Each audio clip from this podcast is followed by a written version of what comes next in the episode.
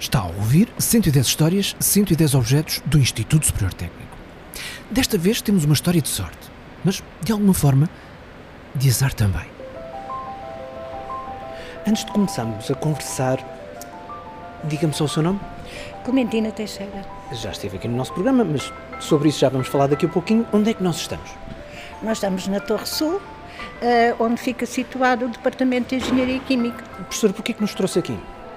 Eu trouxe aqui porque queria, eh, portanto, nós vamos falar de cristais muito antigos, alguns dos quais ainda não consegui identificar, eh, que vão ser incluídos numa coleção museológica, já vamos falar sobre isso com a professora Dulce Simão, e eu queria que visse toda a amplitude do projeto, porque Então, quais são os cristais que, que me quer mostrar? os cristais que constituem este podcast, as estrelas, são os cristais que estão dentro de- destas ânforas de vidro muito antigas, alguns dos quais nós não sabemos, não sabemos eh, qual é a sua composição química. A, a professora Dulce Simão vai falar mais em concreto como é que estas ânforas foram encontradas, só que eu quero mostrar os cristais em contexto de um projeto muito maior que eu designei que é cristais químicos, cristais de cultura, feitos em laboratório, numa viagem no espaço e no tempo. As ânforas de cristais.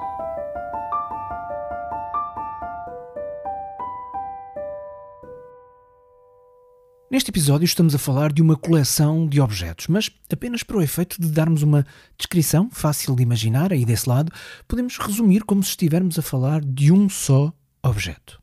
É ânfora de vidro com uma rolha de cortiça, lá dentro tem um algodão com o cristal e depois tapadas com uma rolha de cortiça e com um lacre. Ok, agora é só imaginar várias destas ânforas, cada uma com o seu algodão, cada uma com a sua rolha de cortiça e, claro, cada uma com o seu cristal. Cada um com uma cor diferente, o que quer dizer que cada um é um cristal diferente. Esta valiosa descrição foi-nos dada por O meu nome é Dulce Simão, sou docente do Departamento de Engenharia Química e faço parte da Comissão Executiva do Departamento como vogal para a promoção e divulgação do Departamento. Eh, Esta coleção foi encontrada nos armários que continham muito, muitas peças que estavam guardadas há muitos anos e estavam armazenadas em armários eh, no pavilhão de Química Antigo. Foi por volta de 2017 Começámos por descobrir tudo isto quando o departamento resolveu dar um outro destino àquelas peças todas que se encontravam armazenadas e com um estado de conservação baixo, a tentar recuperar os móveis e as peças, identificar e expor em, em local mais apropriado. Nessa altura, sabiam o que é que lá estava dentro? Uh, sabíamos que havia lá muitas peças, estavam muito uh, aglomeradas e, portanto, algumas estavam visíveis, sim, mas estavam visíveis, mas ninguém olhava, porque É quando os que vê- armários estão muito cheios, ninguém vê. E é aquilo que vemos todos os dias, não é? Exatamente. Um, os próprios armários são peças de museu, porque acho que alguns deles já tinham vindo das antigas instalações. uh, Ai, prévias a estas instalações na sim. Alameda. Uh, armários feitos sem pregos uh, e feitos de, de- de modo muito específico que o restaurador de móveis uh, considerou os próprios móveis de interesse museológico. Foi uma surpresa. Uh, sim, porque quando começámos a abrir armários e, e ver a quantidade de, de peças de, de museológicas, possíveis peças museológicas, achámos que são centenas e, e que contavam uma história que ainda não sabíamos como, mas contavam muitas histórias. E agora já sabem? De algumas, sim. Houve algumas que vimos que tinham sido feito um inventário no- nos anos 90, em 1995, por parte do Instituto Superior Técnico, mas muitas delas ainda não foram estudadas. Estas ânforas. Estas exemplo. ânforas foram encontradas, aliás, elas estavam no armário, mesmo à vista de toda a gente. Mas, mesmo assim, só foram encontradas quase de forma fortuita em 2017. E essa é a parte em que esta história é uma história de sorte. Quanto ao azar a que fiz menção há pouco, tem precisamente a ver com quando essa descoberta foi feita, mas já lá vamos. Há pouquinho disse-me só o seu nome, agora a sua apresentação formal. Clementina Teixeira, professora aposentada do Instituto Superior Técnico e ainda sou investigadora colaboradora do Centro de Química Estrutural. Professora Clementina, o que é que sabemos então destes cristais, uh, que idade é que terão? A resposta ainda está por, uh, por surgir, a resposta categórica a essa pergunta. Isto é um mistério. Eu situaria esta coleção, que foi sem dúvida nenhuma adquirida a profissionais de crescimento de cristais, Uh, o rótulo, o que resta dos rótulos vem em alemão, com informação cristalográfica. Uh, nem sempre se consegue ver a fórmula do composto, mas o curioso é que eu trabalhei com estes compostos, com muitos deles. Há alguns que não sei de que substância são, não trabalhei com eles, mas uma grande parte destes compostos eu trabalhei com eles no projeto On The Rocks, que é crescimento de cristais por nucleação heterogénea e estes são nitidamente crescimento de cristais por nucleação homogénea e pus na altura a hipótese de serem cristais uh, obtidos em laboratório fazendo crescimento de uma solução aquosa sobresaturada, suspendendo uma semente do cristal por um fio. Não sabendo uh, bem a idade, Sabemos de onde vieram, fala-se na Alemanha, mas sabemos de onde na Alemanha? Não, porque eu fiz a pesquisa na internet com um nome que vem na etiqueta e não consegui. Mas como eu trabalhei na Alemanha e adorava, portanto, a química dos anos 40, dos anos 30 e estava a trabalhar em Regensburg, que tinha uma imensa documentação antiga e artigos, na altura estava a fazer química, fotoquímica de, de compostos de rênio e eu estou muito habituada a este tipo de, a este tipo de rótulos, porque como trabalhei no laboratório, uhum. imediatamente eu situaria isto na Alemanha. Uhum. Eh, ou num país onde a língua seja alemão. Uhum. E, e depois, eh, como eu digo, eu trabalhei com estes compostos. Se, se existisse um museu de química, o, minha, o meu trabalho começou em 1991, uhum. de crescimento de cristais, tinha sido completamente diferente. E essa é a parte em que esta história também é uma história de azar, porque, como diz Clementina Teixeira, caso se soubesse mais cedo, pelo menos uns 25 anos mais cedo, da existência desta coleção dentro de um armário no antigo pavilhão de Química, tanto a investigação como o ensino relacionados com os cristais no técnico provavelmente teriam sido muito diferentes.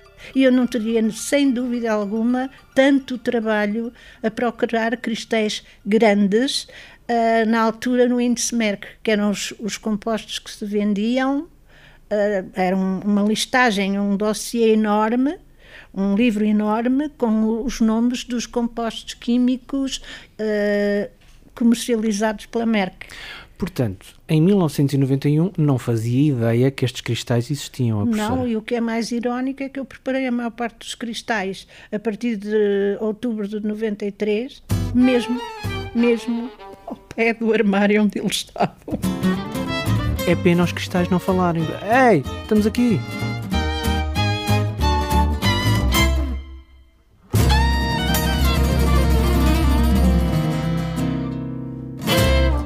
Mas, e como acabamos de ouvir, a ciência confirma, os cristais não falam. E por isso, até que tinha dado jeito, mas estas ânforas com cristais dentro não foram encontradas no início dos anos 90 e, pelos vistos, há muito mais tempo já estavam guardadas e esquecidas num armário até bem perto dos anos 2020. Conseguiu-se salvar toda a coleção sim, ou aquela todos, que existe? Sim, todos aqueles que estavam armazenados foram todos retirados e, e, estão todos em condições. E agora? E agora falta resolver o mistério da origem dos cristais para podermos contar esta história. Até agora ainda não foi possível saber a origem correta um, e quem teria, quem teria uh, adquirido a coleção, uh, por que mãos passou, mas uh, estamos a, a, tentar, a tentar. Primeiro identificar os cristais que não estão, não estão, não têm a estrutura ainda conhecida e depois tentar saber um bocadinho da história, falando com alguns colegas uh, mais antigos, mas uh, está a ser difícil. E isto pode dizer-se como que quebra uma regra básica deste programa, a de contarmos a história de um objeto ou de uma coleção de objetos dos mais de 110 anos de história do técnico. E quebra-se a regra porque, neste caso, ainda não se conhece a história destas ânforas e destes cristais, mas ainda assim aqui estamos, a contar uma história sobre estes objetos. E porquê? Porque, quanto mais não seja, por força da descoberta surpreendente da forma como aconteceu, já haveria uma boa história para contarmos. mas não só. Estes objetos, claramente, São objetos únicos devido ao facto de serem monocristais e grandes. No vosso campo são raros, então. São Sim. objetos raros. São raros e por isso vão ter um lugar de destaque na nossa coleção de química que foi recentemente inaugurada.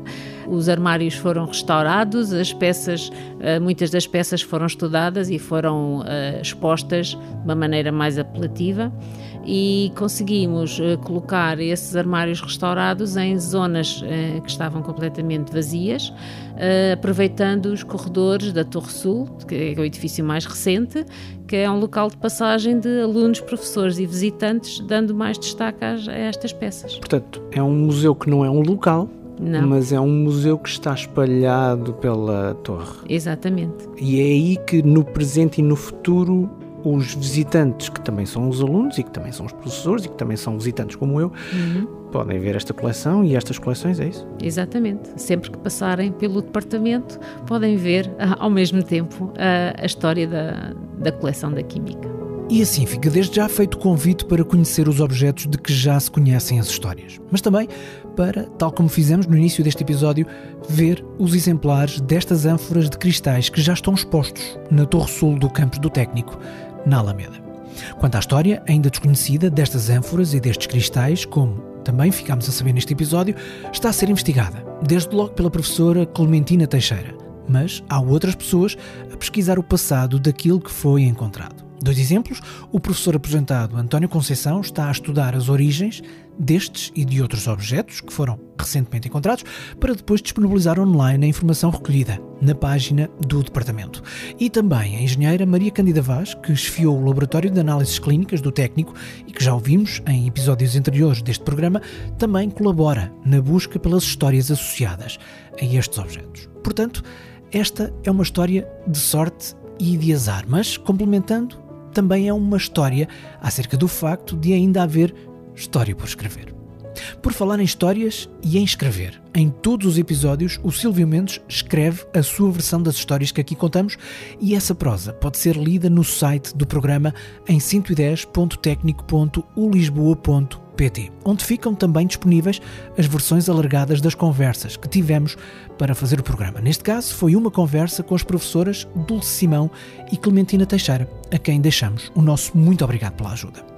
Nessa conversa, entre os muitos assuntos de que falamos, por exemplo, há muito mais para ficar a saber acerca dos cristais, de como se formam e a partir de que substâncias se formam.